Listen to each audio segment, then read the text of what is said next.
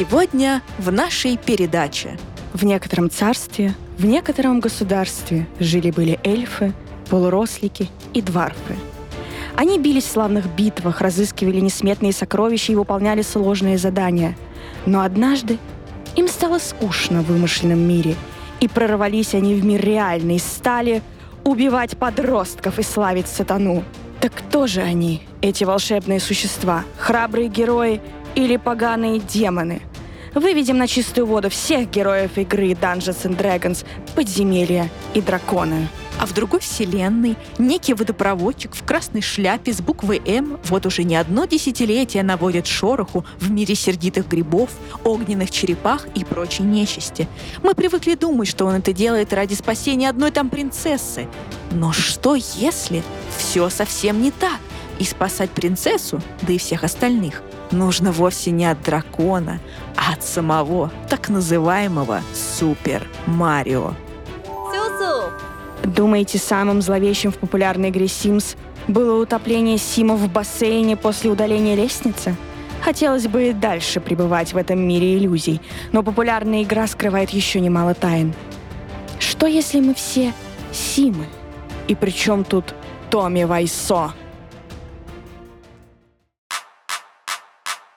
Всем привет, дорогие друзья и подруги, подписчики и подписчицы, фолловеры и фолловерки. Уж простите за такой неологизм. С вами вновь и опять Таня и Саша в новом выпуске подкаста «Масонская лоджия». И вроде бы, знаете, встречаемся мы с вами, ну, такой довольно обыкновенный день, почти даже по расписанию, чего греха таить, почти даже не отстаем от графика, все такое.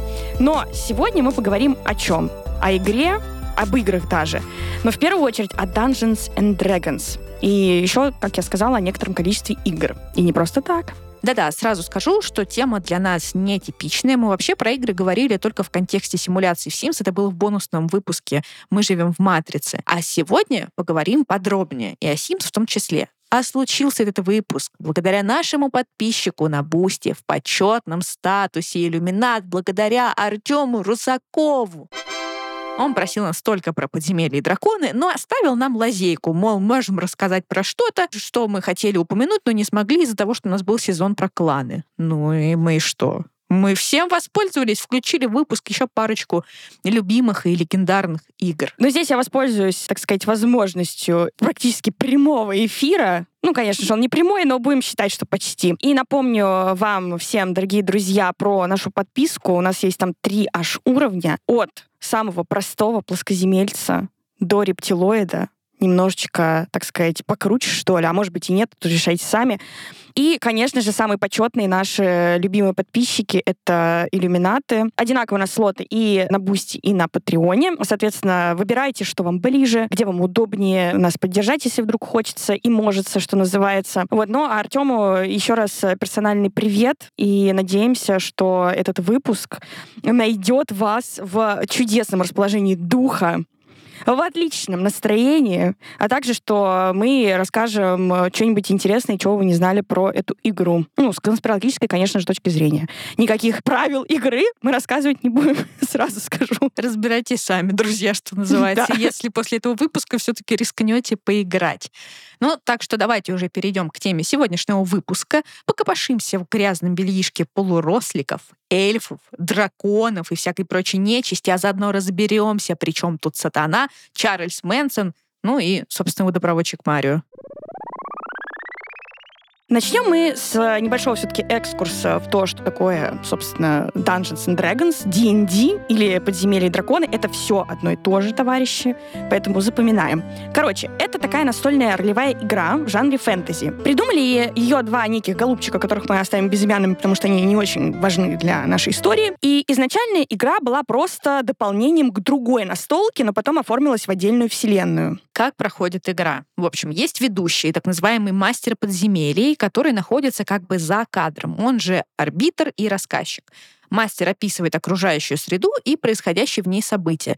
Также есть игроки, количество их зависит от сюжета, ну и от желания людей играть. И в течение игры каждый участник задает действия для своего персонажа, а результаты действий определяются мастером, ну, в соответствии с правилами. Случайные события моделируются броском кубика или кубиков. Иногда решения мастера могут не соответствовать правилам. И вот это вот как раз является правилом игры, так называемым мастерским произволом. Ну, это симпатично мне особенно, потому что, ну, такой вот демиург получается, что хочу, то и ворочу. Да. Иногда для игры используются различные карты, чтобы визуально изобразить ситуации в игре, и также могут использоваться фигурки персонажей и их противников. Но основным, а иногда и единственным требованием для игры является наличие листов персонажей и вот как раз набора кубиков с заданным числом сторон. Типичные персонажи игры классической — это дварфы, эльфы, полурослики, гномы, полуэльфы, полуорки.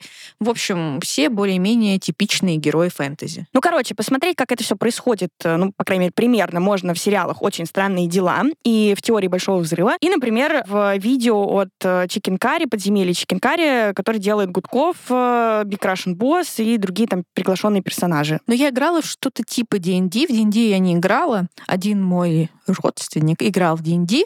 Короче, там реально какой-то сюжет, тебя погружают да, в атмосферу, что вот там вы в лесу, вы странники, вы идете туда-то, вам нужно сделать то-то. И, допустим, вы идете, и мастер говорит, о нет, вы встретили дракона, и чтобы победить дракона, нужно выкинуть там на кубики, чтобы 6 получилась сумма. Выкидывай 6, ты побеждаешь дракона, там 3 с тобой там что-то еще случается, какой-то урон получаешь, у каждого есть какие-то способности. В общем, занятная довольно-таки игра. И, честно скажу, захотелось в нее мне поиграть. Вот. Считаю, что нам нужно сделать корпоратив с тобой, с Германом, чтобы играть в D&D, только надо найти мастера подземелий. И просто все, просто стать уже, наконец, эльфами. Кем? Кем стать? Ну, я буду дварфом. Да? А я буду тогда эльфом, потому что я уже озвучивала за эфиром это, поскольку единственный персонаж из всей трилогии «Властелина колец» и заодно «Хоббита» и всего остального, которого я признаю, это Трандуил за что я еще раз подчеркну, Герман и Татьяна меня гнобят и обзывают меня. Мы не тебя обзываем. Да, в общем, гнобят, и нам приходится нелегко с ним. Но я буду тогда эльфом, потому что Трандуил супер. Я даже запомнила его имя, видите? Вы вообще понимаете? Николай сейчас скажет, просто потому что Трандуил, сука, позорная. И потом такая это я любя. Это вырежем. А почему? Друзья, на самом деле, если кто-то из вас играл, расскажите, как это, кем вы были. Я знаю, что иногда прям делают не классических персонажей, каких-то безумных, все делают в меру своей испорченности, поэтому интересно было бы почитать ваши истории. Да. Но, конечно, игра была бы не так нам с вами интересно, если бы вокруг нее не роилось бы такое количество всякой конспирологии. Ну, в общем, основная теория какая? А такая, что игра является неким порталом в ад и выпускает в наш с вами и без того проблемный мир всякую нечисть. Ну, или сводит игроков с ума и заставляет их совершать страшные поступки. Тут как бы конспирологи разбились на два больших лагеря. Итак, представьте, на дворе 1983 год президент США Рональд Рейган публично назвал СССР империей зла, Алла Пугачева выпустила песню «Миллион, миллион, миллион алых роз», а Майкл Джексон впервые продемонстрировал лунную походку. Такой вот контекст. А еще в 1983 году появилось общество под названием Bothered by Dungeons and Dragons, название которого можно перевести как «Обеспокоенные подземельями и драконами» или сокращенно «БАДД». Основала ее женщина, которую звали Патрисия Пулинг. И повод для создания этой организации у Патрисии был, мягко говоря, печальный. За год до этого ее сын Ирвинг покончил жизнь самоубийством. В один не очень прекрасный день он взял пистолет своей матери, вышел на крыльцо дома и выстрелил себе в грудь. Вот такая вот грустная история. И когда на место самоубийства приехали полицейские, они нашли несколько записок для друзей, для учителя и для родителей. Там было много странных тезисов, например, что Ирвинг, который писал о себе сам, стал таким же злым, как э, Гитлер и Антихрист, и что голоса сказали ему убивать. Но он вместо этого решил окончить свою собственную жизнь. Помимо этого, в комнате мальчика были найдены книги и постеры D&D, а также листок от учителя с неким проклятием. Дело в том, что Ирвинг принимал участие в школьном кружке любителей настольных игр, а главным его членом был учитель и по совместительству мастером подземелий. Патрисия, конечно, решила узнать, что это за подземелья такие, и сама вступила в местную группу ролевиков. По ее словам, она начала ощущать, что находится в каком-то культе. И Патрисия уверилась. Нечисть из Dungeons and Dragons полезла из игры и убила ее ребенка.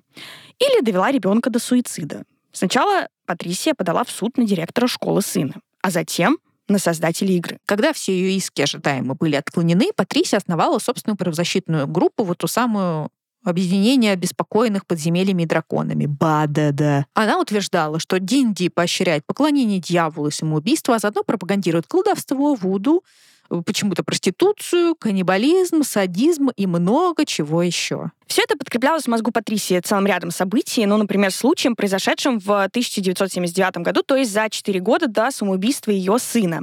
Тогда 16-летний Джеймс Даллас Эгберт III пропал из общежития Мичиганского государственного университета. Да и не просто пропал, а оставил записку, в которой признался, что хочет покончить с собой. Ну и потом, собственно, пропал. Его родители наняли частного сыщика, который нашел записи Джеймса о системе паровых туннелей под университетом. Сыщик получил разрешение самому спуститься в эти туннели. Парня там не нашли, но нашли его вещи и следы запрещенных веществ. Спустя месяц после исчезновения Джеймс сам связался с этим самым сыщиком и сообщил, что находится у друга. Уже в бегах Джеймс совершил вторую попытку уйти из жизни, также безуспешную. После этого Джеймс вернулся к родителям, они переехали в другой штат, но проклятие игры уже его не отпустило. Спустя почти год после первой попытки, 11 августа 1980 года, Джеймс все-таки застрелился. И вот Патрисия потрясенная этими двумя делами, призвала общественность одуматься и запретить эту проклятую, да и проклятую игру. БАДД добилась определенного успеха в освещении своих взглядов в СМИ. Кроме того, Патрисия получила лицензию частного детектива, стала консультантом правоохранительных органов и выступила свидетелем-экспертом в нескольких судебных процессах, связанных с азартными играми, все из которых были, к сожалению, проиграны в суде. В 1984 году она стала директором Национальной коалиции по борьбе с насилием на телевидении. Слушайте, ну вот если без шуток, ну такую бы энергию на благое дело пустить бы. Хотя, конечно, может быть, это такой ну, ужасный психоз. Хотя почему ужасный? Ну, просто психоз после потери ребенка, что она как-то сублимировала свою горечь от утраты и, и вот так ее выражала. Да, ну, знаешь, как тебе сказать? Не то, чтобы она прям вот совсем какая-то безобидная мадам с лицензией частного детектива, которая там пыталась э, донести какую-то свою правду. Потому что, например, однажды она рассказала репортеру газеты, что 8% людей, живущих в Ричмонде, штат Вирджиния, или Виргиния, тут опять же таки выбирайте сами, как говорится, были кем? Сатанистами, естественно. Она объяснила, что пришла к этой цифре, подсчитав, что 4% взрослых и 4% подростков вовлечены в сатанизм. И сложила их, ну и получила, в общем-то, 8%. Ну так вот, в общем, когда репортер ей сказал, что математически это составляет 4%, а не 8%, она заявила, что в целом это не имеет никакого значения, потому что, ну, в общем, даже там 4% или 8%, неважно, это очень скромная цифра, на самом деле их гораздо, гораздо больше этих сатанистов. Ну, в общем, до конца не ясно, ясно, считала ли Патрисия D&D прям реальным порталом в ад или больше относилась к этому как к культу, который влияет на молодых людей и лишает их возможности отличать фантазию от реальности. Ну и, конечно, на руку Патрисии э, сыграла и так называемая сатанинская паника. Вообще сатанинская паника — это интересно. Это такой довольно-таки известный в США, в первую очередь, социальный феномен 1980-х годов. Это такая моральная паника, что существует масштабный сатанинский заговор с совершением ритуальных убийств людей и десятками десятками тысяч жертв. Вот эти вот теории сатанинского заговора и вообще сатанинская паника были спровоцированы популярными телевизионными евангелистами среди некоторых американских христианских общин, но паника подогрелась и всякими общественными потрясениями. Ну, во-первых, стали появляться секты. В конце 70-х, например, последователи культа «Храм народов» совершили массовое самоубийство, в результате которого погибли аж 918 человек, в том числе 276 детей. Только вдумайтесь вообще в эти цифры. Ну а чуть позже вовсю орудовала семья Мэнсона, и про этих ребят мы рассказывали в выпуске номер 8, семья Мэнсон Тейт и внезапно Джаред Лето. А в 1980 году была опубликована книга «Мишель вспоминает». Ее авторами стали психиатр Лоуренс Паздер или Паздер и его пациентка, а чуть позже и жена, что не слишком-то этично, Мишель Смит. В автобиографической форме Мишель рассказывала о ритуальном насилии, якобы пережитом ею в детстве. Вот этот психиатр выступал как человек, помогающий откопать зловещие воспоминания. Ну, в общем, такая, понимаете, благодатная почва. И нашу Патрисию с ее обществом озабоченных, простите, обеспокоенных игрой D&D горячо поддерживали, ну, и всякие, естественно, религиозные деятели. Они говорили, что если персонаж умирает в игре, то игрок может быть доведен до самоубийства его соигроками. Ну, в реальной жизни, в смысле. А другие шли и дальше, и говорили, что игра — это реально портал. Игроки туда как бы открывают дверь, и все, куку, их душа и тело принадлежит персонажу, а значит, потустороннему миру. А там вообще неизвестно, что происходит. И если персонаж погибает в игре, то демоны или еще какая-то там нечисть пробирается в наш мир, и все, тю-тю, убивает человека. И все бы ничего, но стали происходить и вовсе жуткие вещи. В 1984 году два подростка, Рон Аткокс и Даррен Молитер, убили несчастную Мэри Тоуи якобы из-за D&D. Даррен даже пытался обвинить D&D в своих действиях на суде. Он утверждал, что D&D научил его управлять чужим разумом, что он планировал использовать как раз на Мэри. Он также утверждал, что игра в D&D приучила его к насилию и увела от Бога. А в 88 году игрок Dungeons and Dragons Крис Причард сговорился убить своего отчима и мать из-за денег, полученных за счет наследства. Ну, в общем, очень банальная причина на самом деле. Хотя его мать пережила нападение и выжила, его отчим был убит. И друзья Криса были признаны также виновными в, ну, собственно, пособничестве убийству. Но давайте разберемся, что же произошло на самом деле с этими несчастными, загубленными подростками. Ирвинг, чья мать принялась уничтожать игру, был в целом нелюдимым человеком и испытывал проблемы с общением. По некоторым слухам он бегал по ночам и даже выл на Луну. Также незадолго до его кончины были найдены тела животных, за которыми он должен был присматривать. Одноклассники Ирвинга вообще считали, что самоубийство его было способом выместить агрессию на мать и отца, потому что оба родителя изменяли друг другу, ну, еще, в общем-то, до самоубийства его. И используя как раз оружие матери и выбрав крыльцо дома в качестве места для, собственно, самоубийства, он хотел шокировать и напугать своих родителей, когда те вернутся домой. Что касается Джеймса, то он сам признавался, что у него были проблемы со сверстниками. Он употреблял запрещенные вещества, которые варил сам. А еще еще его беспокоила его сексуальная ориентация. У него были большие тоже проблемы с общением. В университете он не смог найти себе ни одного друга, ну а родители давили на него из-за учебы. И вот как раз в попытках наладить контакт хоть с кем-то Джеймс начал играть в D&D. Но и это увлечение не помогло, потому что во время интервью Джеймс признавался, что игры не имели никакого отношения к данному поступку. Ну, то есть к попытке да, самоубийства еще на тот момент. Но из-за продолжающихся проблем с родителями и запрещенными веществами спустя почти год после первой попытки он все-таки застрелился. При этом отметим, что создатели игры сами были очень набожными христианами. Они старались не вмешивать религию в игру, ну, там много, ну, правда, довольно много отсылок на Библию, ну, хотя, мне кажется, много где довольно много отсылок на Библию, потому что, правда, если отбросить религию, это довольно монументальное и классное литературное произведение. Вот. Например, есть игровой класс клирик, и вот этот самый клирик может превратить посох в змею, как э, Моисей в Библии. Короче, Американская ассоциация суицидологов и другие профессионалы медицины и социологи в том числе пришли к выводу, что между фэнтезийными играми и самоубийством нет как таковой причинно-следственной связи. Да быть такого не может. Это же игры порождают насилие. А это как я видела твит про то, что интересно, в какую видеоигру играли те, кто выстрелил Лжедмитрием из пушки в Древней Руси, понимаешь? Вот так вот. Друзья, а теперь немного, знаете, цифр, всякой интересной информации, потому что мы серьезно отнеслись к подготовке данного выпуска.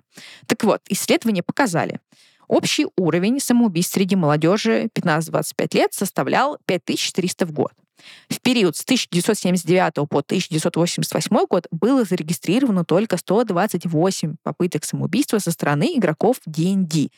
А проведенное в 2015 году исследование показало, что психиатры не связывают ролевые игры с нестабильным психическим здоровьем. Ну и также еще тут заметим, что во время всеобщего карантина, помните, был такой в 2020 году, количество игроков в D&D выросло аж на 30%. Ну, что, было нечего делать, все начали осваивать новые формы досуга, и в том числе D&D. На самом деле, мне кажется, это хорошие истории для людей, которым, правда, сложно найти какие-то социальные контакты, познакомиться с единомышленниками, немножечко избежать реальности. Главное, чтобы это не перерастало в зависимость, но тут как бы ты можешь подсесть почти на что угодно. На сахар, кофеин, запрещенные вещества, игры и так далее.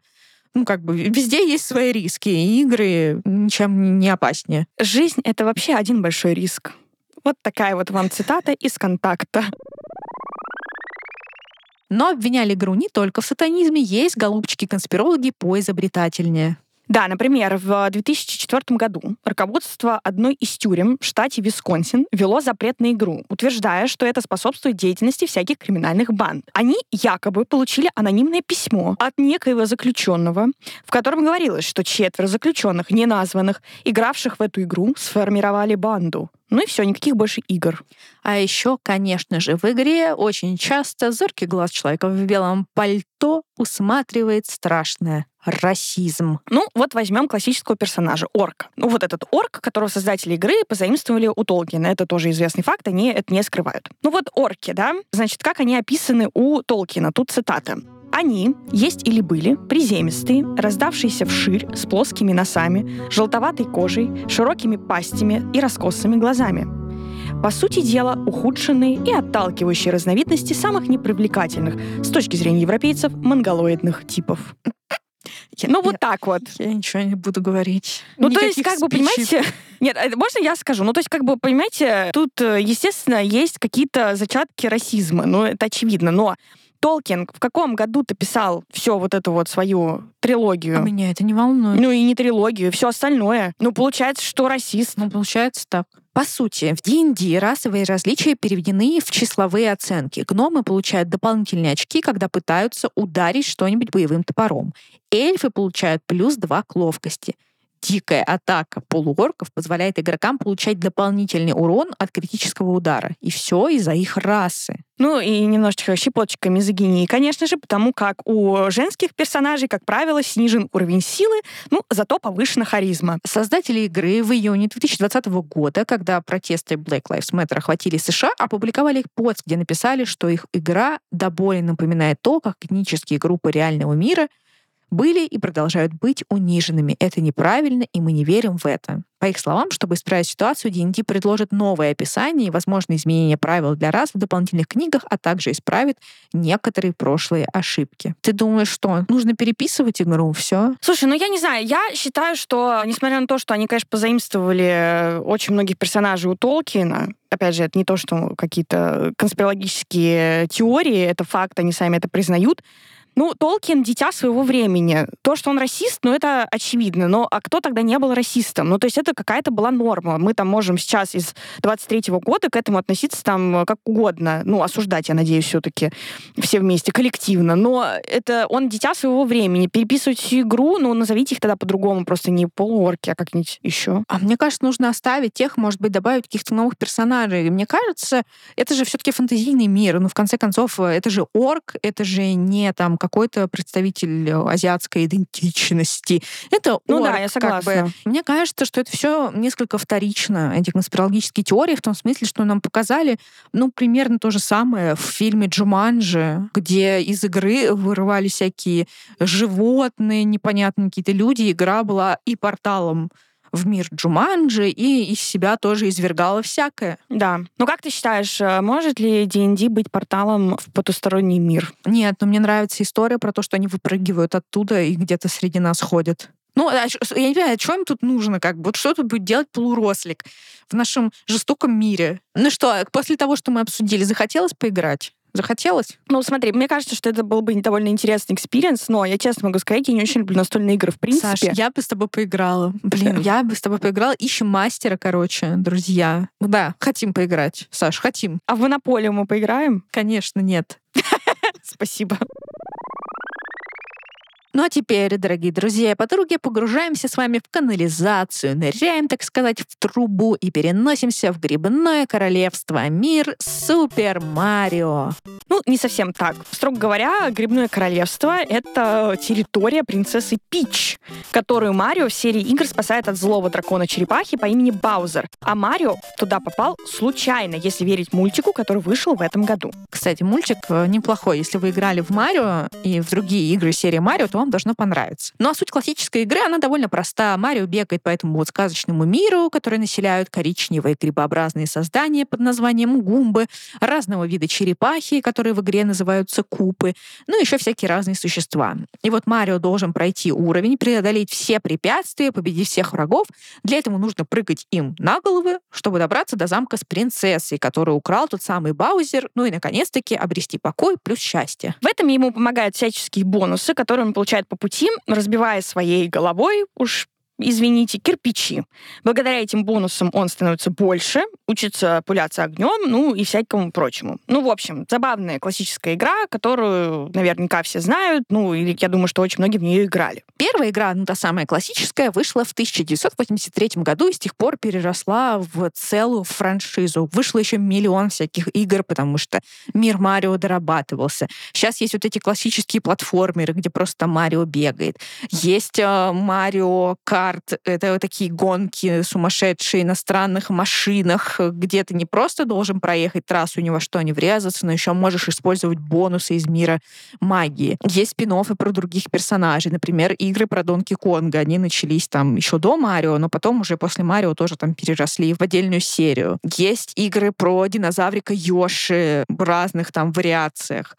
В этом году еще вышел мультфильм весьма неплохой. Там была вот эта песня, которая просто играет, я думаю, в мозгу у всех, кто ее смотрел этот мультик в исполнении Джека Блэка. Peaches, peaches, peaches, peaches, peaches, peaches, peaches, peaches, peaches. Ah!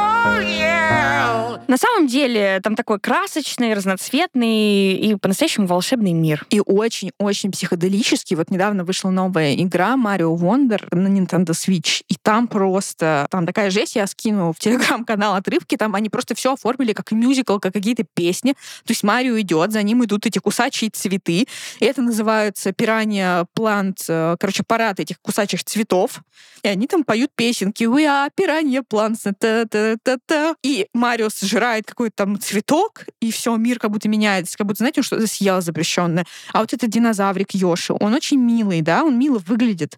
Но знаете, что он делает? У него язык как у хамелеона, и вот он идет по дорожке, съедает врага, и потом глотает его, и у него из зада выходит яйцо, которое он затем использует для того, чтобы им пуляться там во всякие цели. Вот и думайте. Думайте, друзья, да. Потому что вообще, если присмотреться, все выглядит весьма-весьма странно. Ну, неужели Марио на самом деле нужно прыгать на всех этих несчастных существ? А принцесса Пич правда нуждается в помощи? А точно ли Баузер главный злодей? В общем, если верить фанатам, игра не так уж и проста, добра и волшебна, как может показаться на первый взгляд.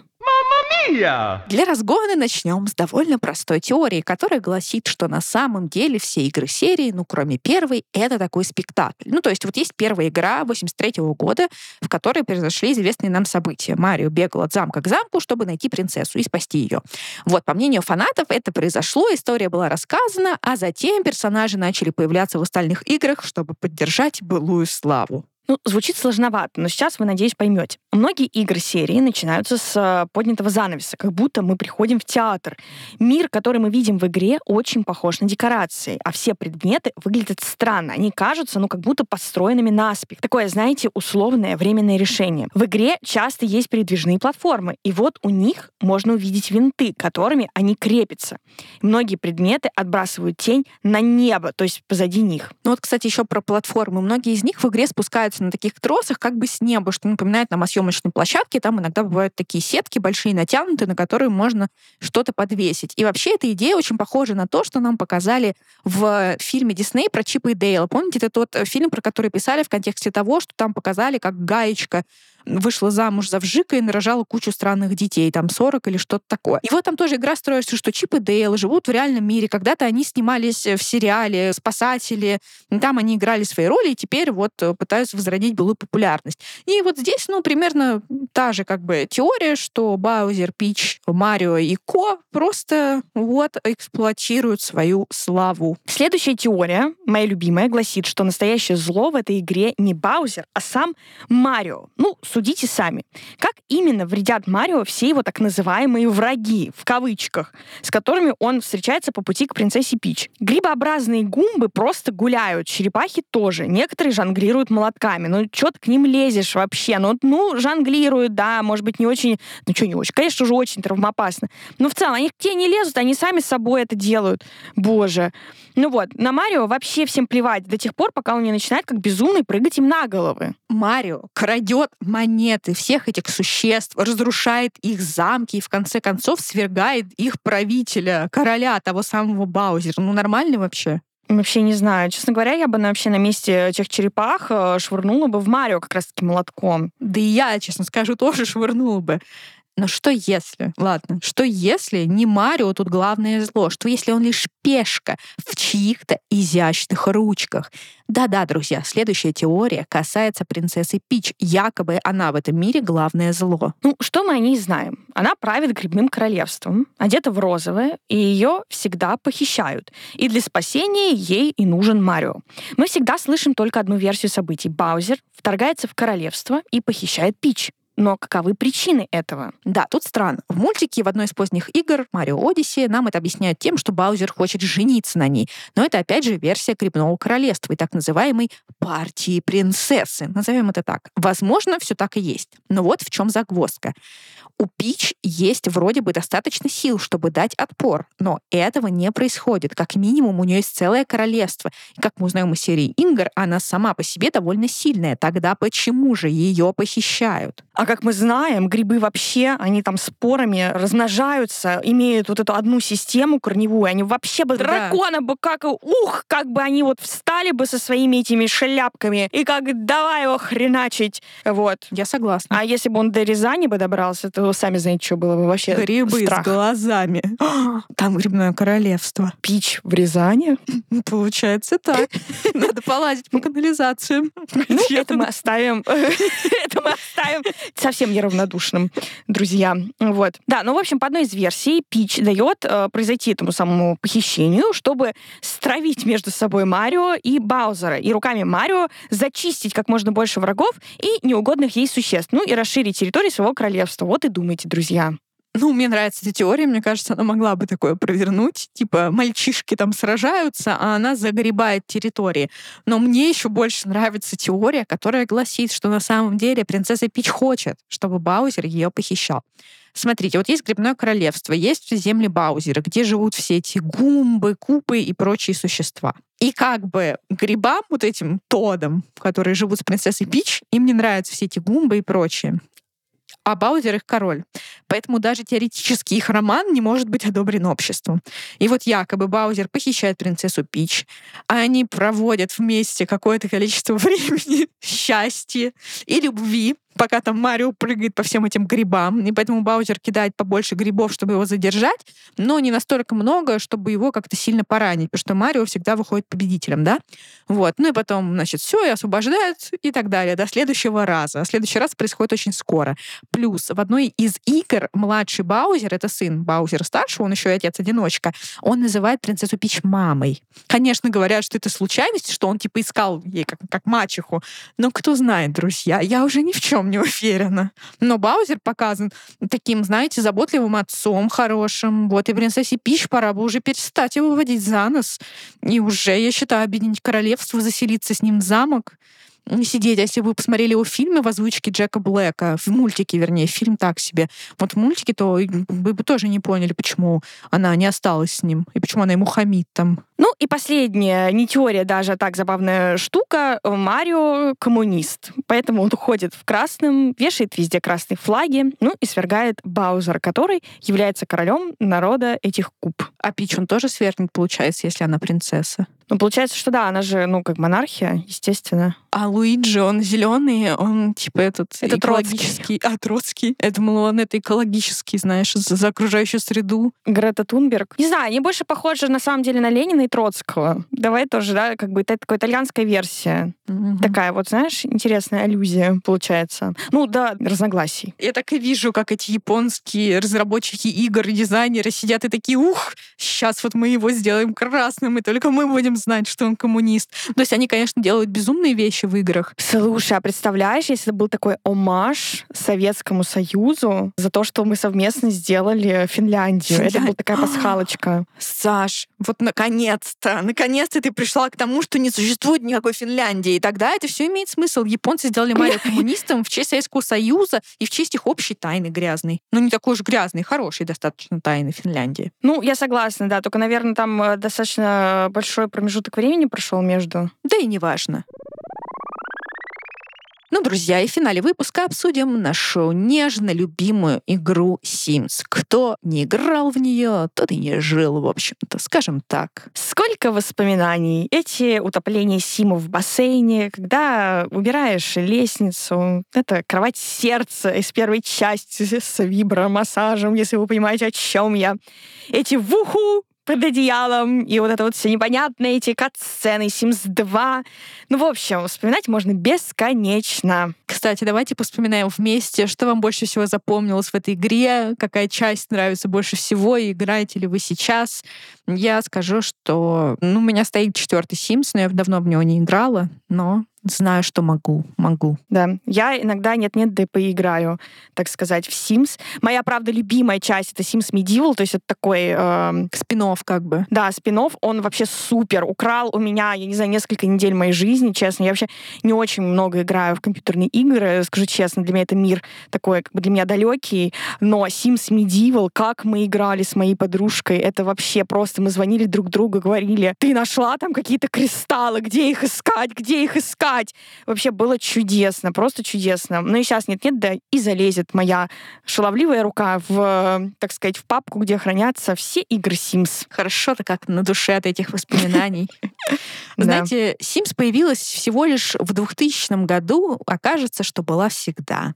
За это время она выросла просто невообразимо и стала одной из самых продаваемых франшиз всех времен. Сейчас есть четыре части и куча дополнений каждый, и к выходу готовится пятая часть. Но, кстати, когда студия начинала только разрабатывать эту игру, Sims был далеко не приоритетным проектом. Тогда все ставки были сделаны на SimCity. Если помните, это такая игра, где нужно строить город. И Уилл Райт, создатель Sims, долго не мог добиться ни финансирования, ни ресурсов и так далее, потому что никто не верил в то, что людям будет интересно управлять какой-то там семьей. А вот видите, как вышло. Слушайте, я играла в SimCity, такая фигня, это ужас вообще. Я просто не понимала, что это такое. Ну, давайте все-таки мы пару слов все-таки скажем такой Sims. Мы тут немножко похоливарили и вообще просто были в полном восторге. В общем, это такой симулятор, где вы создаете персонажа, то есть аватар так называемый, да, свой, ну или не свой, неважно, в общем, какого-то персонажа, за которого вы играете, выполняете какие-то действия.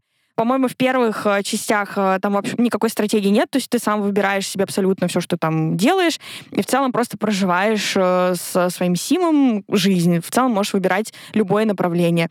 В том числе, например, там, когда появляются дети, ну, появлялись, по крайней мере, можно было за ними не следить, да, приезжали органы опеки, например. Ну, то есть какие-то такие вещи.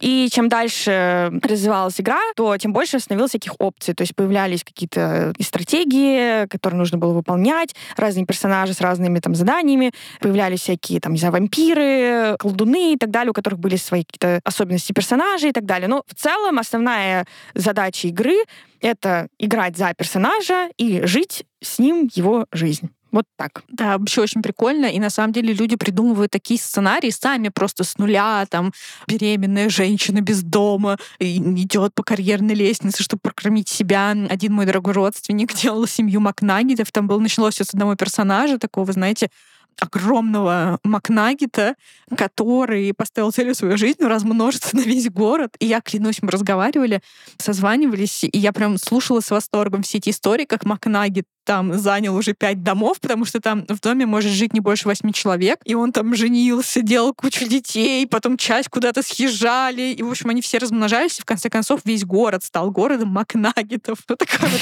интересная штука. Вот так-то. В общем, мы выбрали просто усилием воли несколько теорий заговора про персонажей игры и саму игру, которые нам понравились. На самом деле про персонажей можно говорить очень долго, зарываться в эту игру бесконечно, но мы скажем самую базу. И начнем мы, конечно же, с семьи Год. Это семья, которая появилась в первой части Sims. Это такая отсылка к семейке Адамс. Они довольно зажиточные и жили в таком сером особняке, ну, под Адамсов. Там, значит, семья Мортимер Год, Белла Год, э, их дочка Кассандра Год, а в последующих частях сын Александр. И во второй части, в Sims 2, мы уже видим старого Мортимера, двоих детей, а Беллы его жены нет.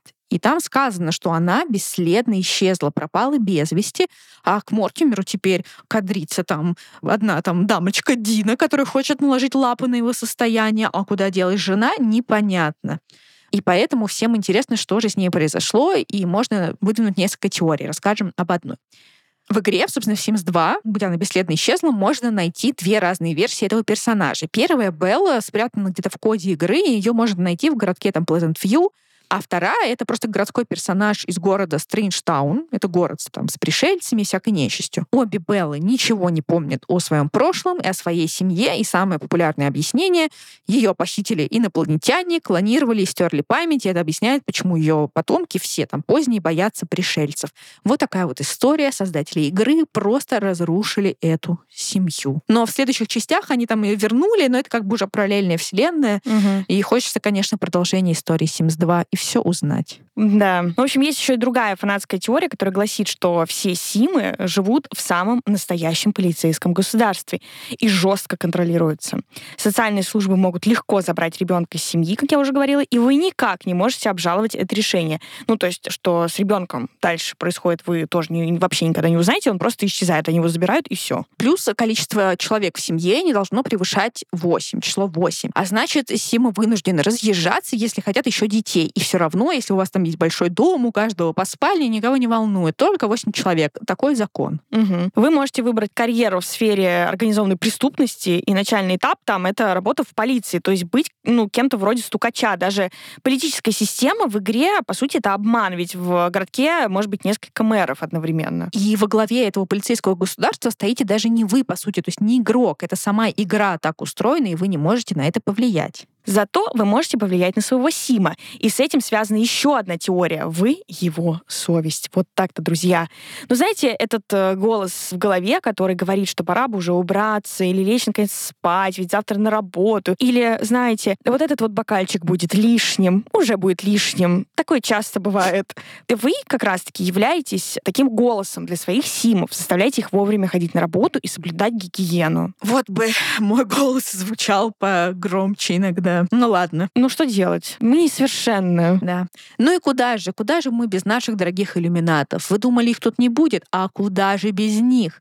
Некоторые фанаты верят, что иллюминаты внедрили в игру свои оккультные символы, а именно символы, связанные с, там, с древним Египтом, которые любят использовать иллюминаты. А в Sims они есть. То есть эти всякие древнеегипетские штуки, а значит, виноваты иллюминаты. А зачем им это? Ну, конечно же, чтобы нас поработить через эту популярную игру. Ну вот, кстати, я уже говорила, да, что у меня Sims Medieval похитил какое-то количество времени моей жизни. И вот, э, ну, вспомните себя, вспомните, друзья, неужели не было такого, что вы просто никак не могли оторваться от игры? Ну, теперь всем нам, и мне тоже. Конечно же, причина ясна, это все иллюминаты. Они нас гипнотизировали, ну и заставляли играть. Да. Без шапочек из фольги сидели, вот получили. Ну, спасибо. Да-да. Ну и, наконец, главная теория заговора гласит, что мы все симы. Ну, кстати, в Sims сами Симы тоже играют в Sims. Вот, может быть, поэтому и мы Сим. Короче, это просто какой-то... Это начался Да. Inception. Inception. Просто. Да, ну там просто Ди Каприо, иди отсюда, иди отсюда. Нам уже больше 25, тебе тут делать нечего. Об этом мы как раз рассказывали в нашем бонусном выпуске «Мы живем в матрице», так что, пожалуйста, послушайте его, если еще не слушали. Ну, в общем, напомним вот что. Ученые якобы пришли к выводу, что в будущем, ну, люди могут вымереть, и вот эти вот продвинутые как бы пост-люди, да, которые начнут жить после нас с вами, получается, запустят специальные симуляции, чтобы узнать, как когда-то жили люди. И вот наш дружище Ник Бостром, про которого мы говорили в бонусе, считает, что шанс того, что мы живем в такой симуляции, достаточно велик. Ну да, представляешь, вот как Симы играют в Sims, мы играем в Sims, и в нас тоже играют, и за нами наблюдают. Меня, честно говоря, это не сильно удивит, потому что э, реально есть ощущение, что мы какой-то, ну, не знаю, на нас как будто экспериментируют.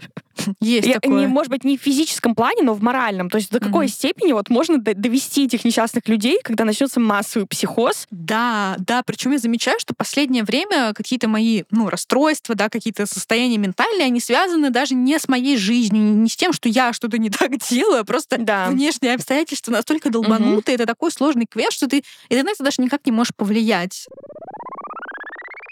Закончим на чем-то таком, знаете, жизнеутверждающем, а именно на нашем дорогом и любимом Томе Вайсо, создателе киношедевра «Комната», который признали лучшим, худшим фильмом в истории.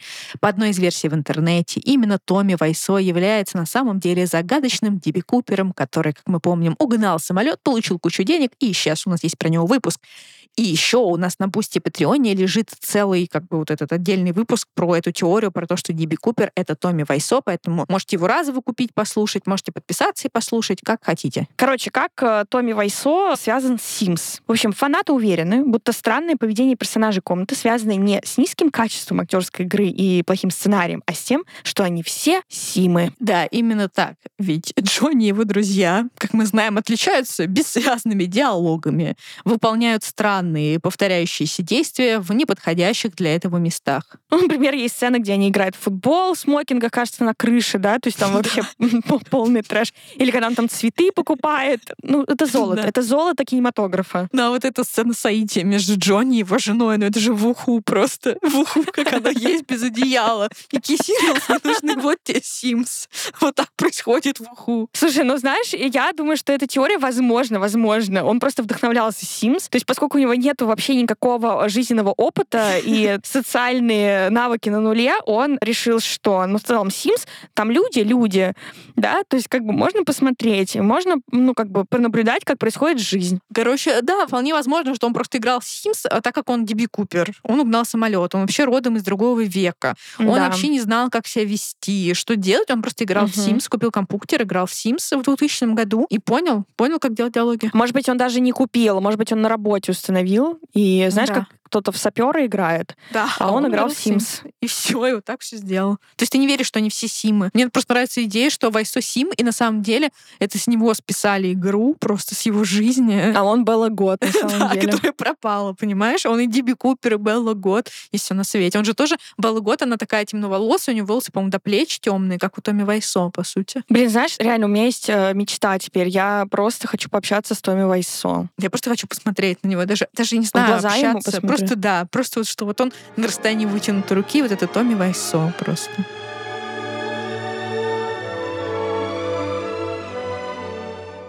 Короче, одна из моих любимых игр, как я сказала, я не очень люблю играть, но были две игры в моей жизни, которые я прям обожала. Это Sims Medieval и Как достать соседа.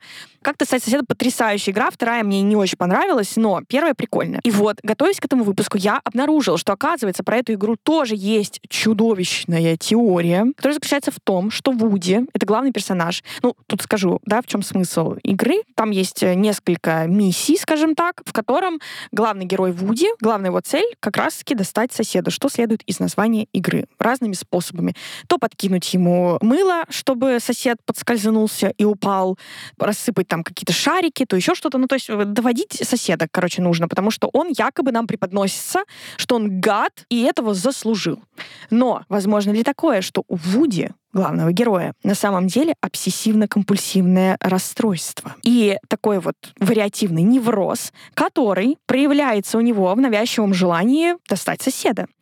И Вуди стал маниакально преследовать соседа по пятам вплоть до круизного путешествия, это вторая часть игры. И пытается его убить в путешествии как раз с остальным экипажем. При этом очень часто рискует своей собственной жизнью. То есть он придумал себе этого соседа, ну не то, что придумал, а придумал, что он ему хочет навредить и пытается навредить ему сам, порой ценой своей собственной жизни. Ну, он явно какой-то психопат. То есть там, знаешь, уже ко второй части ты думаешь, да, отстань ты уже от этого соседа. Ну, в самом деле, дай пожить человеку, что ты пристал. Да, там уже в круиз, по-моему, со своей дамой сердца едет вообще. То есть у них там какой-то прям романтик, а он с ними прется, просто достает их. Это ненормально. Но первая часть супер. Да, ну вторая, Всем что ты советую. прешься в круиз, чел? Отстань от них, дай им пожить. Еще, кстати, узнала, готовясь э, к этому выпуску, что, оказывается, у этого соседа есть имя, его зовут Ротвейлер. Вот так вот. Вот и думайте, друзья. Так, а есть еще какие-то игры, в которые ты играла, от которых у тебя тепло на душе? Ну, я какие-то играла в Кузю, я не помню, какие конкретно. Да, помню. Я мало про них что-то помню. Я играла в Тайны долины Рос. Замечательная игра. И там же у них была какая-то еще игра, где нужно было шопинг мол строить и что-то там делать. Было супер. А, еще я играла в Cats and Dogs, когда там можно было... Ну, это типа то же самое, что Sims, только с собачками и с кошечками. И там можно было играть одновременно с собаками и кошками, если у тебя было два диска. Понимаешь? И они могли там делать потомство между собой. Кажется, у меня что-то такое было. Да, у меня что-то такое было. Еще я играла в Тропик Райский остров. Это такая стратегия, где ты должен на острове строить всякие развлекухи. Стронхолд, вот это типа Милорд, у нас там ваш хмель пожирал долгоносик, Милорд, вот в это я точно играла во все две части. Мы с подругой Леной играли в Симбады, какую-то странную игру. Ой, да, Симбада помню, тоже какая-то странная была. Да, ну, все Ну, в основном Sims играли, Да, честно ну, в говоря. основном Sims, конечно. Мгм. Да, скажем прямо. Ах, как хорошо, друзья. Тоже напишите нам, во что вы играли. Давайте вспомним старые игры. Вот я даже не помнила про котов и собак. Саша это сказала, и я реально вспомнила, что это было. Поэтому, может, у вас что-то в закромах такое есть. И Мы сейчас не Мгм. рассматриваем всякие Sega, Dendy, Nintendo, но вот... такие- Подожди-ка, а как же «Фабрика звезд»? Ты играла в «Фабрику звезд»? Нет.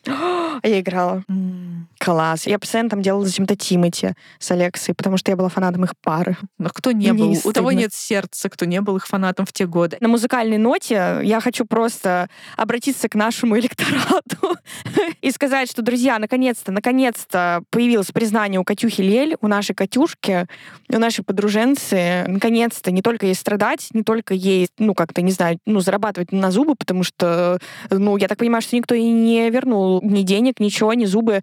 И, наконец-таки, пришло международное признание. В, в эти непростые времена Катюха наша Лель взорвала чарты ТикТока со своим мармеладным. Я не права. Да права ты, Катя. Во всем ты права.